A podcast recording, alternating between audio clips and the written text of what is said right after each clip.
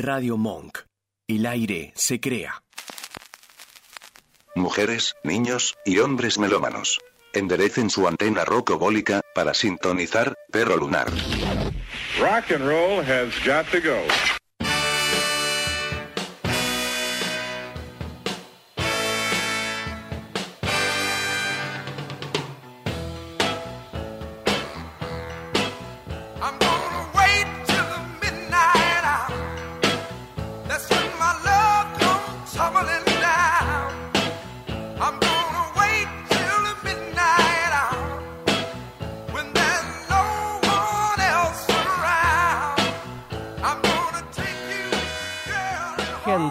Y de distintos confines del cosmos, les damos la bienvenida a un nuevo episodio de Perro Lunar, tercer programa en Radio Monk de esta música desde la azotea con un cable a tierra que opera el Vasco. Ahora en este momento está operando Nacho Horta, después hacen como el intercambio ahí, el Vasco preparándose, poniéndose los botines.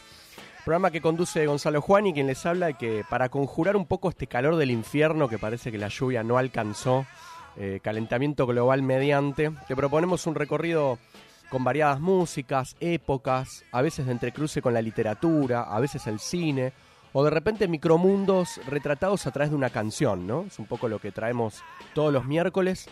Y hoy tenemos un programa que tiene músicos de sesión, leyendas urbanas, eh, algunas colaboraciones a dúo, versiones de estándares de jazz y otras selecciones. Y queremos empezar con piano.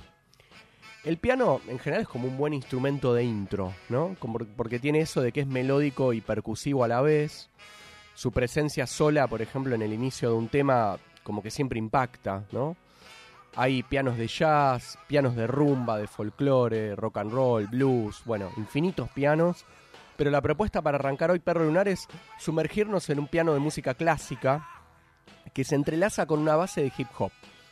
Y si alguien está ahí tratando de hacer sonar un poco esa mezcla experimental en su mente y le cuesta de repente imaginarla, le recomendamos un disco de Alicia Keys, año 2003, que se llama The Diary of Alicia Keys.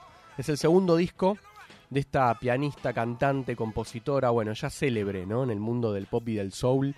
La mayoría quizás conozcan sus temas de mayor rebote radial, televisivo, eh, de conciertos, que vendrían a ser Falling y I Ain't Got You, ¿no?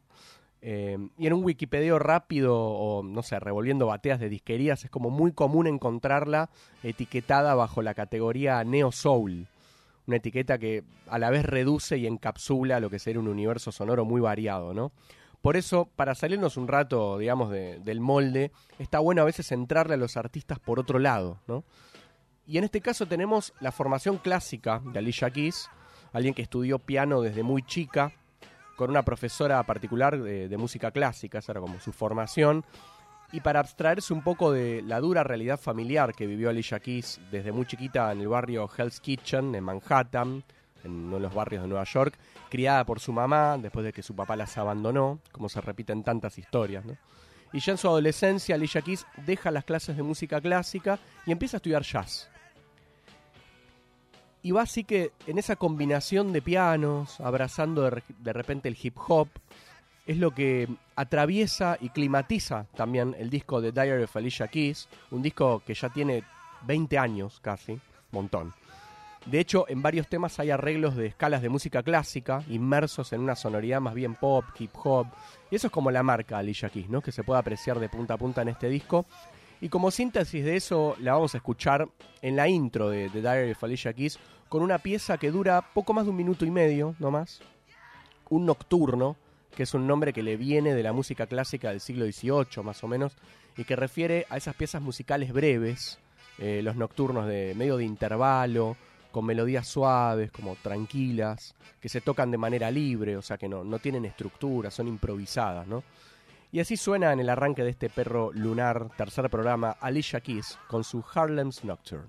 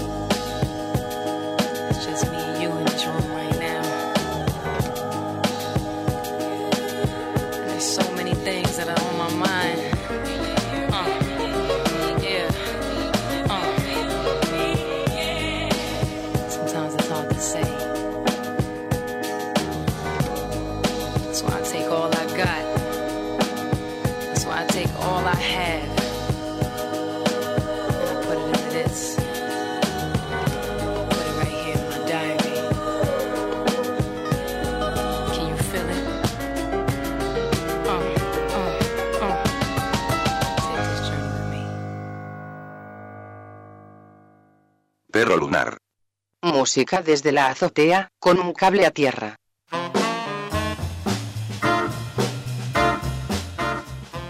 En este tercer programa de Perro Lunar vamos a inaugurar una sección que vendría a ser como un tipo de bloque que nos va a alimentar muchísimo, que es eh, en algún punto fascinante porque las músicas y artistas que te hace descubrir entrar en este tipo de viaje, se trata de los músicos de sesión. Aquellos que de repente los conocemos de escucharlos en discos de diferentes bandas, artistas, pero o no sabemos cómo se llaman, o por lo general nadie se lo pregunta, ¿no? ¿Quién es ese batero que tocó en este disco, aquel guitarrista, tecladista, etcétera? Por eso la importancia que tiene descubrirlos y obviamente reconocerlos escuchándolos, ¿no? O sea, dándoles eh, visibilidad eh, o audibilidad, digamos. Eh, músicos, músicas que tienen su toque distintivo en el instrumento que dominan y eso hace que artistas consagrados los convoquen a grabar sus discos, muchas veces a formar parte de su banda de manera estable, en uno, dos, tres más discos, saliendo de gira. eh.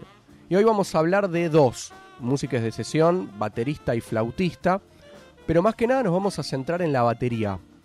Ahora, eh, para entrar en el mundo de un gran batero que tocó mucho con Sting y Peter Gabriel, y se trata de Manu Katché que es un batero que cuando de repente le entran ganas de hacer solos en vivo, suena más o menos así.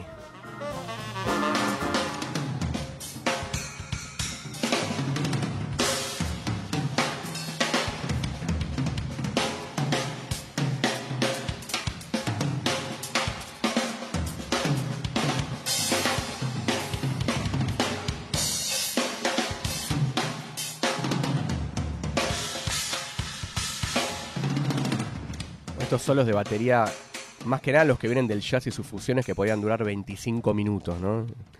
Eh, bueno, este señor Manu Katché, que que estamos escuchando ahora de fondo haciendo un solo, anda por los 55 años, es francés, parisino, y no solo es batero, porque además canta, compone, produce música, o sea, de esos artistas que buscan medio como la integralidad, ¿no? Eh, musical.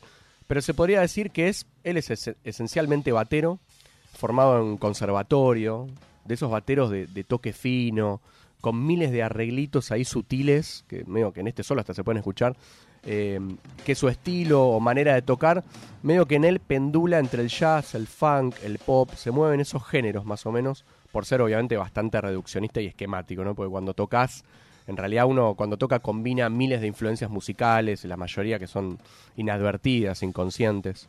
Bueno, y en Manu Katché eh, tenemos un baterista de sesión, porque decenas de músicos lo alquilaron, entre comillas, digamos, eh, su servicio de batería para grabar discos. Pero entre todos esos artistas hubo dos que Manu Katché acompañó, además en giras, eh, como parte de su banda estable. Y el primero de ellos es Sting.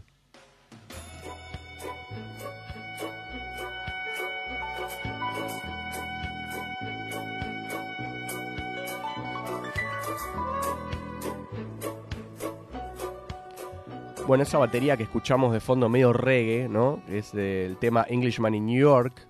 Es Manu Katché tocando en el disco de Sting Nothing Like the Sun, de año 1987. Segundo disco del ex The Police. Pero no solo en ese, o sea, sino que grabó en seis discos más de Sting. Décadas del 90, 2000, estoy leyendo por acá. Y en el último que grabó hasta ahora, que es el disco The Bridge, año 2021. Así que Si te fijas, o sea, Manu Caché cubrió décadas, ¿no? Atravesó medio la obra de Sting, eh, fue, es y será el batero de Sting. Pero también lo fue casi mitad y mitad eh, de otro grosso, un ex Genesis, que es Peter Gabriel. O sea, digamos que tocar con músicos como Sting o Peter Gabriel te exige no solo tocar bien, sino que te exige sobre todo versatilidad. Porque encontrás una variedad de músicas que se mezclan en los discos de estos dos artistas, a veces dentro de una misma canción, con cambios de ritmos, estilos, de tempo, metiendo distintos tipos de percusión, ¿no? Como que, que van desde lo latinoamericano en sentido amplio hasta lo hindú, lo afro- afroamericano o africano más bien, ¿no? Toda esa, toda esa densidad de percu y bata mezcla Manu Caché, eh, canciones de pop pegadizas, que a veces en apariencia son medias simples, pero están como entretejidas ahí de arreglos complejos. Y lo vamos a escuchar a Manu Caché tocando en el disco de Peter Gabriel Soul, año 1986, año en el que ganamos la segunda, gente. Eh, creo que el disco más famoso de Peter Gabriel, con un tema que hace un par de años lo versionó Harry Styles y su banda en el show de Howard Stern, si no me acuerdo, si no me olvido. Hay un video en YouTube que, donde está él con la banda versionando este tema. Bueno, una canción de las más radiales y pegadizas de Peter Gabriel, con un groove ahí como contundente, amurallado, un ritmo que te va a hacer tocarlo en el aire, si lo estás escuchando ahora arriba del colectivo, un groove a martillazos, jugando un poco con el título de esta canción de Gabriel que se llama Sledgehammer.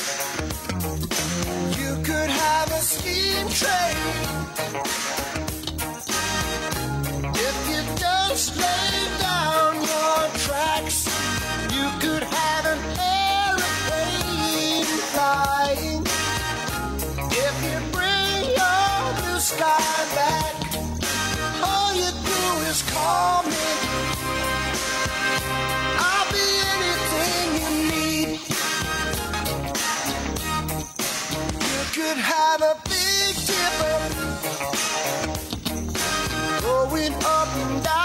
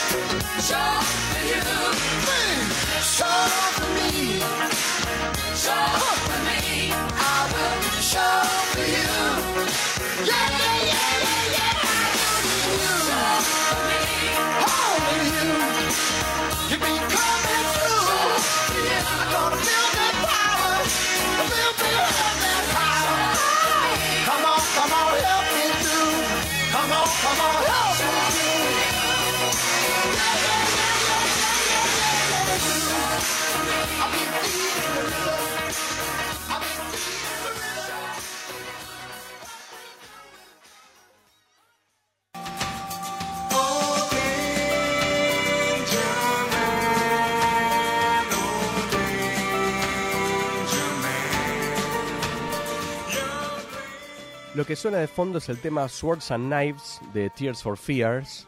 Y el que toca la batería, lo veníamos escuchando antes, obviamente es Manu Caché. Este músico batero, sesionista, que estamos presentando hoy en Perro Lunar. Lo escuchábamos antes con Sting y con Peter Gabriel, dos de los artistas con los que más grabó, salió de gira, formando parte de su banda estable. Y dentro de la variedad de músicas que lo convocaron para grabar discos a Manu Caché están, por ejemplo, Joe Satriani, Tracy Chapman, Simple Minds, Herbie Hancock, o sea, como re distinto, disímil, ¿no? Y ahora lo vamos a escuchar, por ejemplo, tocando a Manu Caché con Johnny Mitchell.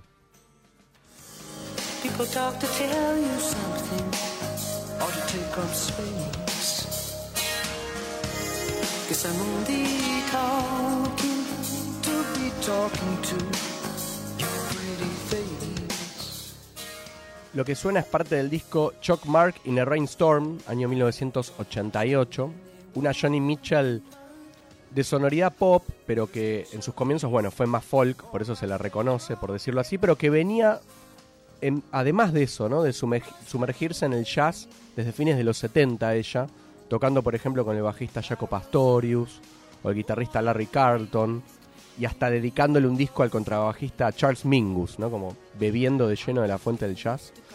Y no es casual que Manu Caché como baterista esté atravesado por el jazz eh, como centro en el cual convergen todos los estilos que le va tocando, igual con un groove y un toque y un golpe de redoblante bastante potente, ¿no? Eh, porque él viene de formación de conservatorio. O sea, ya desde los 7 años Manu Caché tocaba el piano, a los 15 pasó a estudiar percusión clásica, después pasó a la batería, tocando fundamentalmente jazz, ¿no? Pero incorporando rítmicas de repente afrocubanas a su toque, como le pasó a tantos bateristas que cayeron fascinados por esa mezcla en los 70, ¿no? La etiqueta que podría resumirse como Latin Jazz. Y esa sutileza se nota en su toque, lleno de cortes, además de esos golpes bien potentes, lleno de cortes finos, de esos platos de batería chiquitos como el Splash, por ejemplo, que los usa todo el tiempo él. Y con un swing más funky, más que nada funky, como escuchábamos un poco antes en el tema Sledgehammer de Peter Gabriel. Pero la cosa no queda ahí, que eso ya es un montón, ¿no? Digo, lo que venimos escuchando, diciendo, sino que Manu Caché tiene además sus discos solistas, que ya son seis, leí por ahí desde el año 1992, y el último de él se llama The Scope, año 2019, y ahí vamos a entrar ahora en Perro Lunar para cerrar la presentación de este enorme batero de sesión. Le vamos a poner un pulso funky de galope bien grubero a esta caída de la tarde, frontera tarde-noche, en Perro Lunar. Manu Caché, señoras y señores, haciendo Please Do.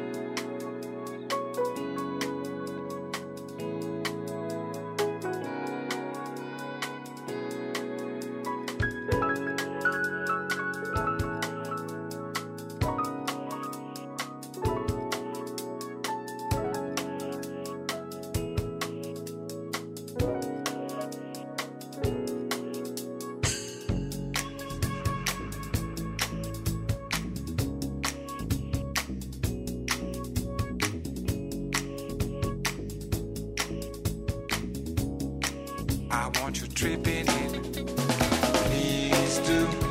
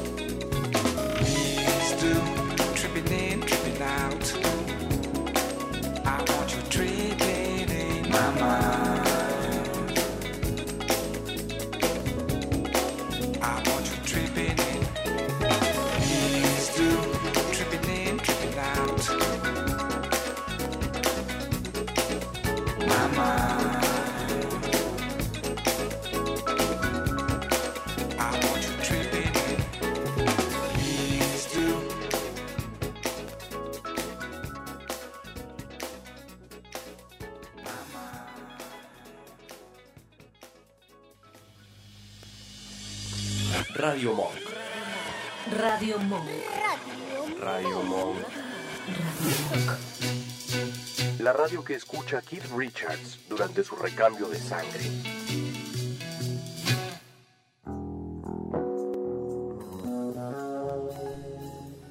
En Perro Lunar nos gusta mucho cruzar música y literatura. Eh, por ejemplo, el programa pasado hablamos de poemas sobre el río, escuchamos a Rosario Blefari y su banda Suárez haciendo Río Paraná. Y hoy entramos en un mundo literario que tiene tradición de siglos, que es eh, lo que se conoce como bestiario. Sin ir más lejos, Cortázar lo toma como concepto para ponerle título a su primer libro de cuentos que salió en el año 1951, el que tiene Casa Tomada y otros tantos, Carta a una señorita en París. Bueno, bestiario viene del mundo medieval y vendría a ser como una recopilación, o se dice que es como medio una enciclopedia de animales fantásticos, de monstruos, de bestias, que se van catalogando tipo relatos de fábulas, ¿no? Con ilustraciones. Algunos vienen de la mitología griega y, los tomaron estos bestiarios medievales, como por ejemplo el ave fénix. Pero en general son animales. Y acá hay que hacer como una salvedad porque durante siglos, hasta incluso entrado el siglo XX creo yo, se usó mucho la palabra bestia para referirse a lo animal en Occidente. Animales que, como todos, son obra eh, en los bestiarios, ¿no? Y además en la cosmovisión del mundo medieval, son creación de Dios. Y dentro de esa creación, en el sentido metafísico, todos tienen una función en el mundo terrenal, ¿no? O sea, no están en la Tierra porque sí, digamos, por azar o, selección natural darwiniana. eh, que ese nombre igual ya tiene una raíz religiosa, ¿no? Porque la naturaleza no es de repente una voluntad por encima de lo creado que selecciona, o sea, selección natural, pues ya sería algo metafísico, ¿no? Igual eso es una manera de llamar un concepto, porque la teoría de la evolución de las especies no tiene nada de metafísica en ese sentido, pero bueno, resulta que dentro de estos relatos míticos de los bestiarios, hoy vamos a entrar en una parte de lo que es el bestiario de Buenos Aires, porque esta ciudad rioplatense tiene sus animales mitológicos. De hecho, hay un libro que lleva ya eh, cuatro volúmenes, creo, que se llama Buenos Aires es leyenda, que lo escriben eh, los periodistas e historiadores Guillermo Barrantes y Víctor Covielo, que lo que hace este libro, Buenos Aires es leyenda, es recopilar, recopilar, bien digo, leyendas urbanas, eh, misterios de la ciudad de Buenos Aires divididas por barrio. Y nos vamos a situar hoy en el barrio de Villa Crespo, barrio del Club Atlanta, barrio de bodegones, de una importante comunidad judía también, que tiene a la calle Corrientes eh, en su geografía y también al mítico arroyo Maldonado, tantas historias ahí con este arroyo, que desde la década del 30, ya cas- hace casi 100 años que nadie lo ve porque, digo, corre por debajo, ¿no? El arroyo lo entubaron eh, dentro de, las obras de diseño arquitectónico de Buenos Aires. Y dentro del bestiario de la ciudad existe el dragón de Villa Crespo. Entonces cuenta la leyenda que en una casa ubicada en, en la intersección de Scalabrini, Ortiz y Córdoba, una señora que se venía quejando de, los temblores en el piso de su casa, roturas de espejos, eh, no sé, vaivenes de muebles, rajaduras en paredes. Estaba bastante nerviosa esta señora diciendo, bueno, se me cae la casa. Eh, y vecinos o quienes la visitaban pensaban, no sé, que era un fenómeno paranormal, ¿no? Hasta que llamaron a un cura para que exorcizara la casa. Bueno, no pasó nada. Y un buen día el piso se agrieta, se abre. La señora se asoma al pozo que quedó ahí y descubre un reptil enorme, parecido a lo que sería un dragón de cómodo, se ubican, que medía más o menos 10 metros de largo, enorme. Dicen que esta señora llamó a la policía, se contactó con gente del zoológico y cuando vinieron a buscarlo, el dragón ya no estaba. Fueron ahí siguiendo sus rastros por el túnel que quedó ahí debajo de la casa y lo único que encontraron tratando de atrapar a este dragón fue una salida mediante ahí como túnel al arroyo Maldonado entubado. Vendría a ser algo así como, no sé, un monstruo del lago Ness escocés, ¿no? Pero acá sería el dragón del Maldonado, ponele. Y para poner una pizca de arrabal y bandoneón a este mito del bestiario de Villa Crespo, de- del dragón de Villa Crespo, un barrio que tiene, bueno, tango como pocos, ¿no? Eh, vamos a escuchar a Julieta Lazo, alguien que pasó de cantar en la orquesta típica Fernández Fierro, a su obra solista, que combina milongas, candombe, eh, flamenco también, tango, ni hablar, todo esto envuelto en un aroma de patio con malbones, digamos. Eh, y de su disco Martingala, 2018, suena en Perro Lunar, Villa Crespo.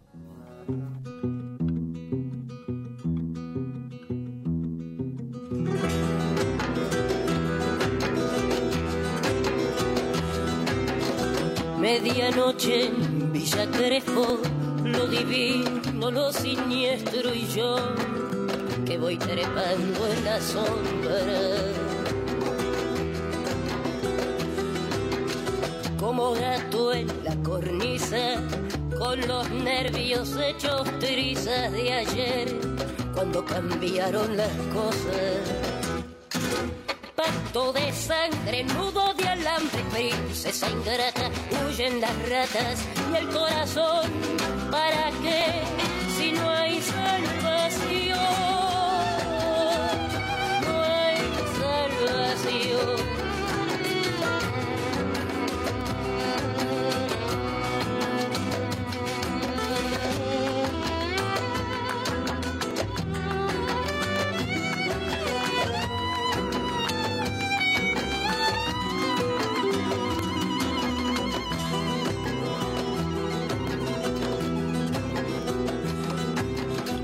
callejón y virulana, fuego amigo, la gilada y el azul que se hace estrella.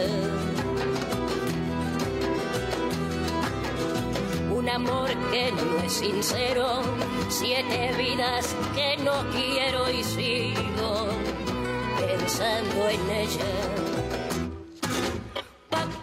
sangre, nudo de alambre, princesa ingrata, huyen las ratas y el corazón, ¿para qué? Si no hay salvación, no hay salvación, no hay salvación. Y frente al Cristo de la mano rota, Un duelo a muerte que sabe a derrota. ángeles, demonios y curiosos van mezclados. En un remolino ya no está más a mi lado. Te vas perdiendo, calle Burruchaga. Tu boca que era mía ahora no me dice nada. Abejas calientes que me pican, voy sangrando. Doblan las campanas de parroquia San Bernardo. Salto hasta un patio que tiene un aljibe. Escucho voces que gritan.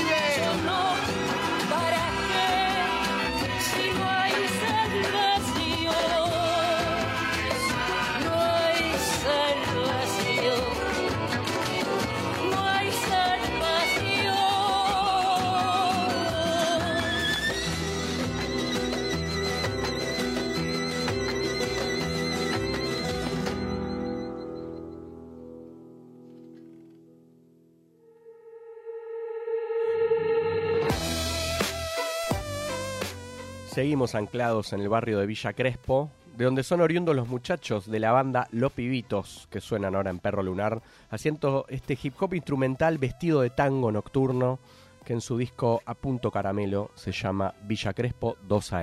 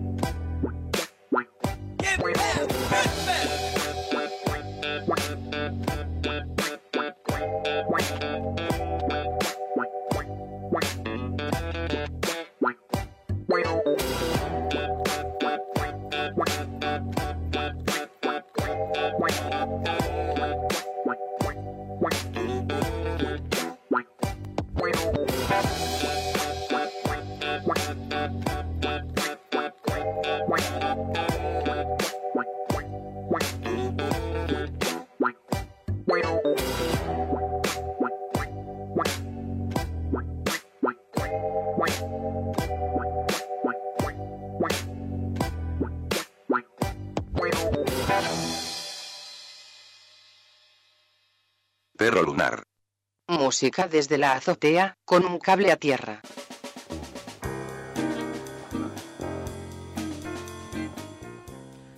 Escuchábamos hace un par de bloques en Perro Lunar al baterista Manu Caché, que tocó con Sting, Peter Gabriel, Johnny Mitchell. Y otra música sesionista que trajimos hoy es Bobby Humphrey, la primera flautista en firmar para el legendario sello discográfico de jazz Blue Note, apenas pasando los 20 años.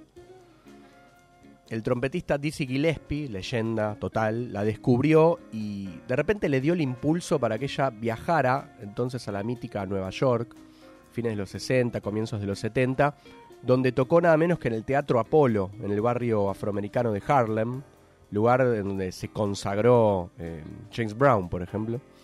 Ahí tocó Bobby Humphrey. Como tantos músicos de jazz de su generación y de antes también, ella fue pegando, más, más que nada en los 70, un giro hacia el funk, pero sin aban- abandonar su fuerte raíz jazzera, ¿no? Entonces, medio que su música se fue transformando en una especie de fusión. Jazz y funk fueron como una aleación bien de los 70 o mitad fines. Que es una palabra tan abusada, ¿no? Digo, tan despedazada, pero a la, a la vez re clara como para describir una música sin complicarse mucho.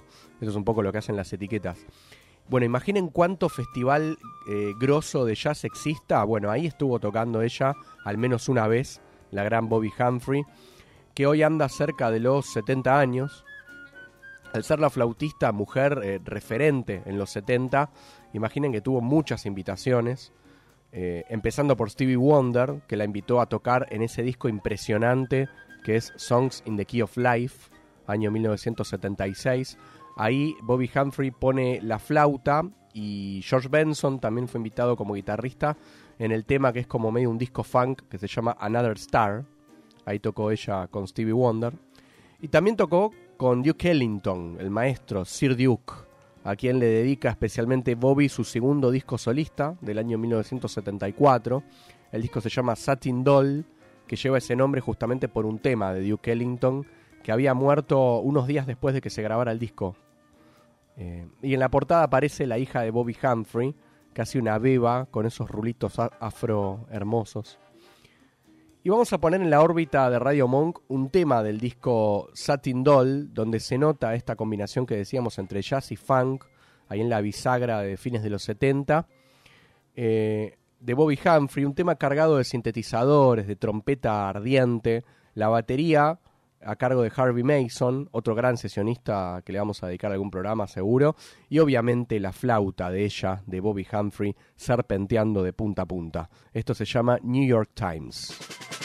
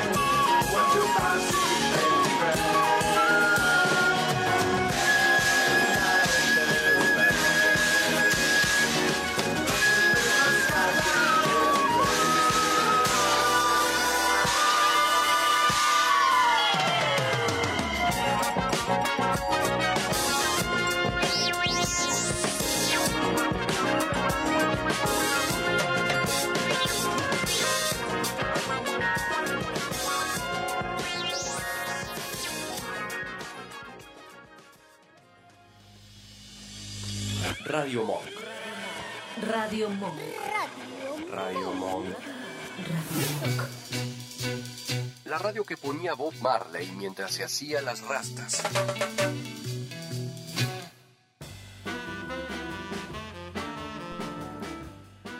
El sábado y domingo pasado se presentó la artista chilena Javiera Mena en Niceto como parte de la gira de presentación de su último disco Nocturna, que tiene la tapa diseñada por el grosso de Alejandro Ross, alguien que diseñó también las tapas de discos de Babasónico, Cerati, Spinetta. Javiera Mena es una de las grandes apariciones del pop de las últimas dos décadas más o menos. Muchos la embanderan eh, con el, digamos, la, etiqueta o, el mote o el título de pop queer, ¿no? Haciendo de ella, eh, de Javiera, y Javiera Mena misma, digamos, ¿no? Tomando esa bandera identitaria de ícono musical del movimiento LGBTQ+, que expresa las diversas disidencias sexuales. Y el disco abre con un tema que es casi un manifiesto, se llama Isla de Lesbos, que ella declara como un himno lésbico. Y los ecos de Javiera llegaron de repente desde Chile a los oídos de Marilina Bertoldi, la argentina que también se embandera como disidencia lesbiana dentro del rock, pero que se permite salir de, de esa etiqueta de estilo eh, musical para entrelazarla con otras músicas, ¿no? Y tuvo la idea de invitar a Javiera para colaborar eh, cantando en un tema de su último disco, Mojigata.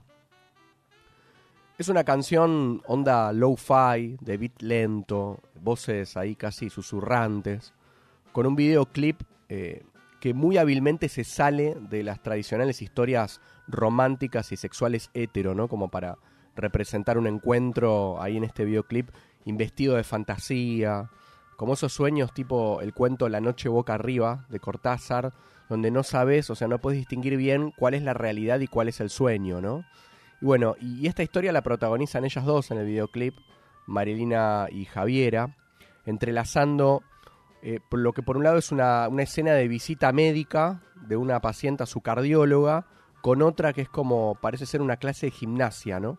Y las dos historias, las dos fantasías se van fundiendo, ahí sueño, realidad, en este videoclip eh, y tema, muy recomendable.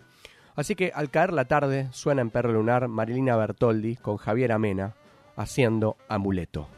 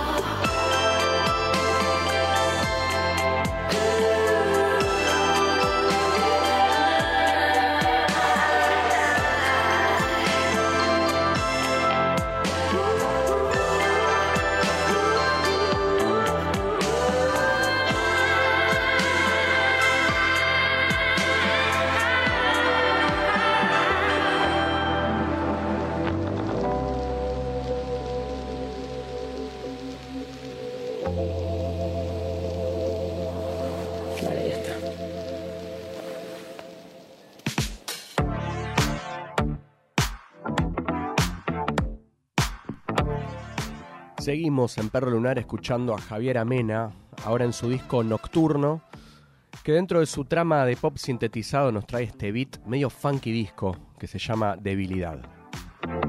Me causas debilidad. Son tus ojos, tus labios dentro tienen fuego. Es tu intensidad. No quieres ser normal. Cada noche se desvanece, se fuga el cielo. Sobrenatural. ¿Cuántos amores he tenido? ¿Cuántos amores vendrán? Esto que siento contigo podría ser algo especial. Ven a comprobar si esto es cierto. Con un beso te despierto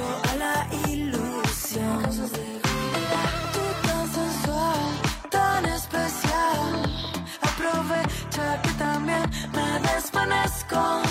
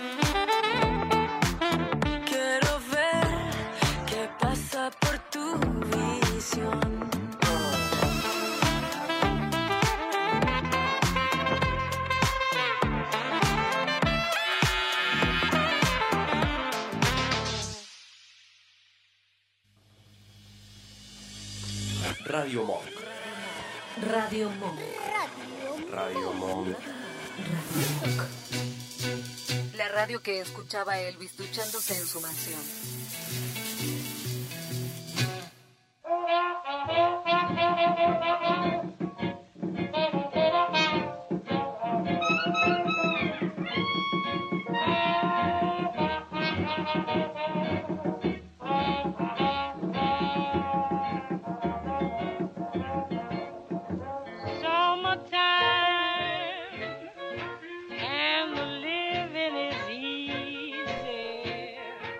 Escuchamos en Perro Lunar la voz de la gran Billie Holiday en un clásico de George Gershwin, Summertime.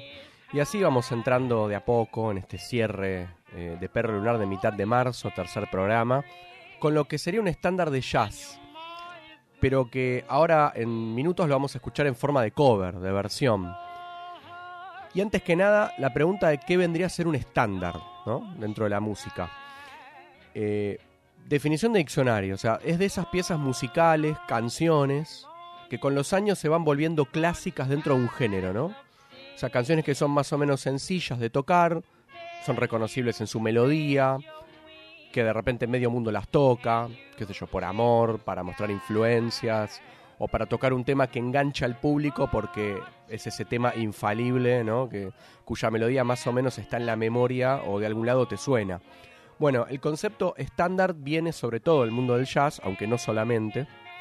Y lo que tenemos de fondo es justamente un estándar, que se llama Summertime, para retratar de una pincelada a este veranito del infierno, que ojalá esté en retirada. y la compuso el pianista George Gershwin en la década del 30 del siglo XX para una ópera que se llama Porgy and Bess, una ópera cuyos intérpretes más famosos fueron Louis Armstrong y Ella Fitzgerald. Y bueno, a Summertime la versionó medio mundo, eh, y hablando fuera del mundo del jazz, por ejemplo, Janis Joplin, Nora Jones, Prince, Annie Lennox, Lana del Rey, bueno, y siguen las firmas. Y nosotros vamos a escuchar una versión de Summertime muy particular, la que hace la banda californiana Sublime, tan conocida, ¿no? reconocida por esa mezcla que hacían de reggae, ska y punk, en la voz sobre todo de, de Bradley Nowell al frente y con su perro dálmata Lou, Dog, que es como la mascota de la banda Sublime y aparece creo que en el videoclip de Santería, que es la canción más conocida de la banda. En el tercer disco de Sublime aparece una versión de este estándar de jazz Summertime, donde samplean, o sea, introducen partes de otras versiones del tema, como la del flautista Herbie Mann y la versión de la cantante Helen Jetson del año 1935, que es la primera que grabó Summertime, la primera intérprete. O sea, sería como, no sé, un Inception o, o mamushkas de versiones dentro de otra, ¿no? Bueno, así que entra en el aire de Perro Lunar esta versión que hace Sublime del clásico de George Gershwin, Gershwin, mendigo, que no se llama Summertime, sino que ellos le ponen Doing Time.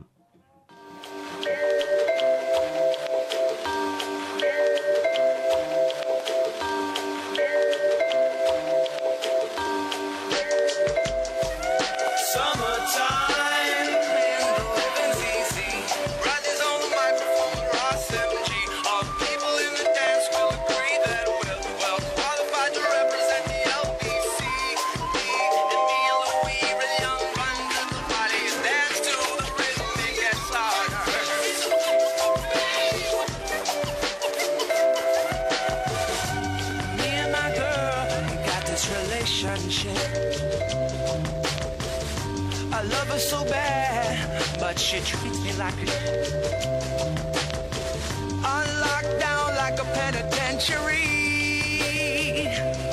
She spreads her loving all over, and when she gets home, there's none left for me. Summertime,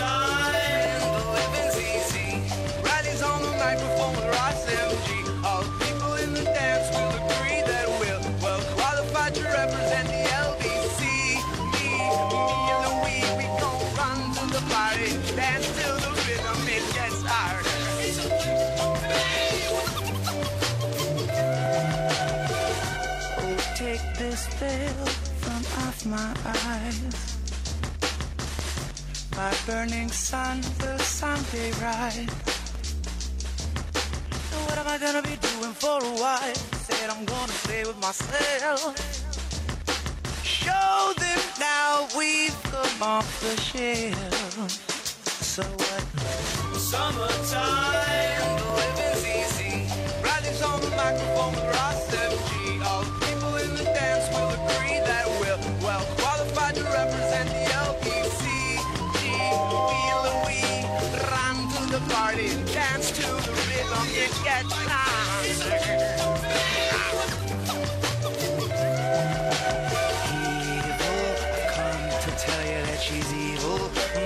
definitely evil. Ornery, scandalous, and evil, most definitely. The tension is getting harder. I'd like to hold her head under water. Me and my girl. We got a relationship. Me and my girl. We relationship. hmm My girl. Got a relationship. Oh, and my girl. Got a Take a dip, take a dip, take a dip, dip from me. Riley's on the microphone with Ross MG. All the people in the dance will agree that we're well qualified to represent the LBC. Me, la la Louis, while everybody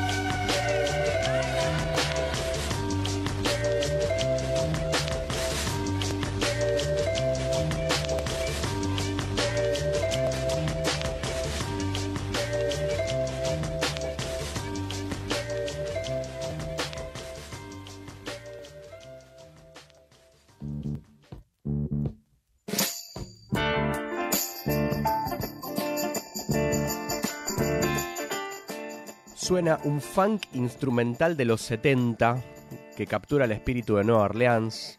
De esas músicas que te encontrás empolvadas en un baúl de vinilos raros o que te tira de repente el algoritmo de YouTube porque te conoce.